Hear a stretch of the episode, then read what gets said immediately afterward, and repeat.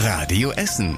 Der Tag in fünf Minuten. Am 19. Februar mit Zoe Tassovali. Schönen guten Abend. Es gibt ja inzwischen schon jede Menge Möglichkeiten, sich auf Corona testen zu lassen.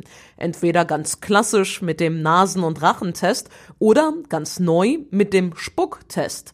Am Flughafen in Harzopf hat heute ein ganz neues Corona-Testzentrum aufgemacht, das genau diesen Test anbietet. Wenn ihr dort vorbeifahrt, müsst ihr nicht mal aus dem Auto aussteigen, sondern ihr bekommt ein Röhrchen und spuckt da einfach nur rein. Radio Essen Stadtreporter Kostas Mitzalis hat die Details. Das Deutsche Rote Kreuz organisiert das Testzentrum im Hangar. Es ist eines der ersten deutschen Zentren, das solche Spucktests verwendet, heißt es beim DRK. Auch am Flughafen Weze werden solche Tests gemacht. Die sind angenehmer, vor allem für Kinder, die Angst haben, wenn ihnen ein Stäbchen in den Rachen oder in die Nase gesteckt werden muss. Die Spucktests kosten 35 Euro und sind damit etwas teurer als die üblichen Nasen- und Rachentests. Sie sind aber genauso zuverlässig, sagt das DRK. Deshalb geht man im Moment davon aus, dass die Spucktests Tests auch für zu Hause zugelassen werden. Wenn ihr noch eine genauere Vorstellung bekommen wollt, wie das Ganze denn abläuft, Bilder findet ihr auf radioessen.de und dort haben wir euch auch die Internetseite verlinkt, falls ihr einen Termin für einen Corona-Spucktest machen wollt. Ja, und apropos Corona, viele Essener Kinder- und Jugendärzte schlagen aktuell Alarm. Sie machen sich große Sorgen um ihre kleinen Patienten. Das haben die mehr als 40 Ärzte in einem offenen Brief an Oberbürgermeister Kufen geschrieben. Der hat reagiert und deshalb heute mit den entsprechenden Ärzten telefoniert. Weitere Infos hat Tim Schröder. Die Kinder können teilweise nicht mehr richtig schlafen, haben stark zugenommen oder einen Waschzwang entwickelt aus Angst vor Corona. Die Essener Kinderärzte schreiben außerdem, dass zu Hause viel mehr gestritten wird.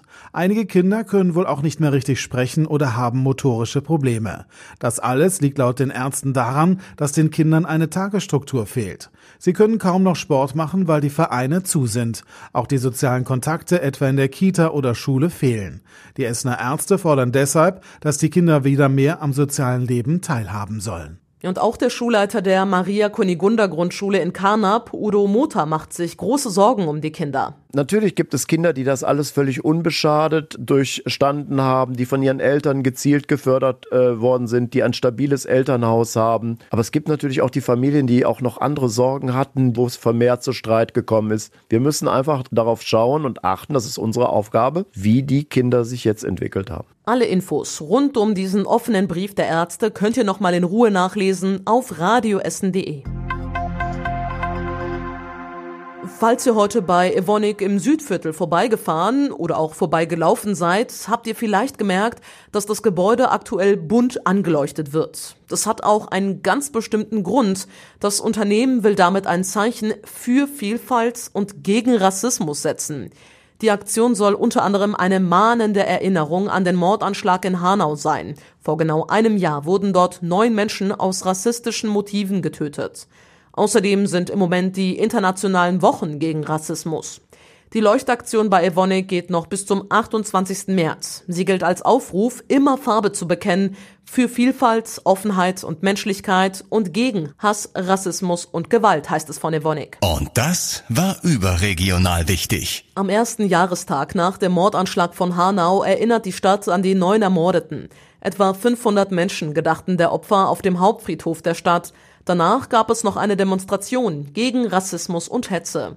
Heute Abend werden dann Bundespräsident Steinmeier und Hessens Ministerpräsident Bouffier in Hanau erwartet, um zusammen mit Überlebenden und Familien der Opfer zu gedenken. Das Robert Koch Institut rechnet in den kommenden Wochen mit mehr Corona-Ausbrüchen. Der Präsident des Instituts Wieler sagte, man stehe möglicherweise erneut an einem Wendepunkt. Grund dafür sei, dass sich die britische Virusmutation massiv ausbreite. Ihr Anteil an den Infektionen steige rasant und mache die Bekämpfung der Pandemie noch schwieriger, so Wieler.